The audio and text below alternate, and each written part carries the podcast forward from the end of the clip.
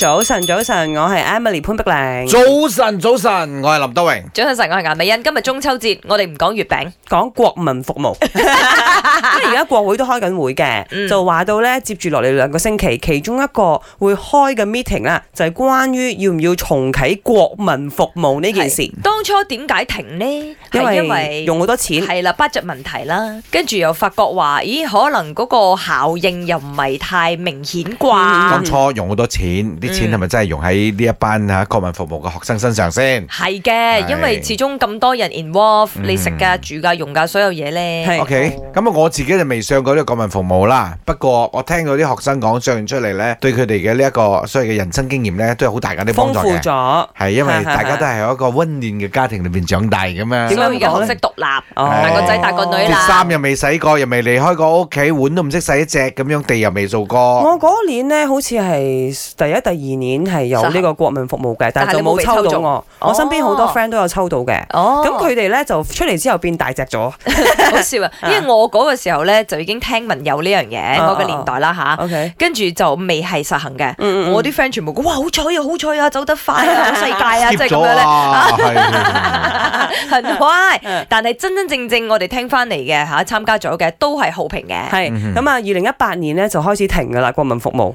係時隔而家都差唔多五六年，又位重啟翻啱，啱啱同同埋啲營地咧，其實而家好多都已經係點嚇講收？晒毛啊，係咪應該有好似鬼鬼屋添咁啊啦， 執執佢都仲用得係嘅啊。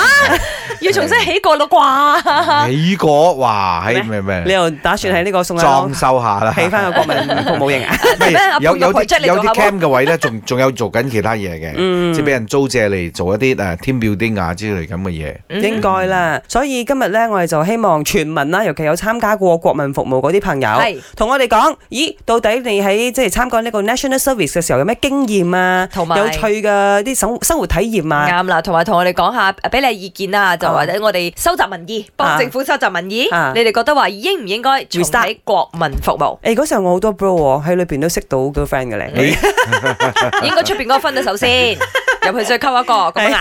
哎唔知啦， 可能亦都係一個月老會喺嗰度聚集嘅地方咧，係咪先？咪我要講嘢，我係 Kelly，我係覺得重啟 NS National Service 係一件好事嘅。點解咁講呢？因為其實我自己本身都有參加過，其實感覺上係幾好玩嘅。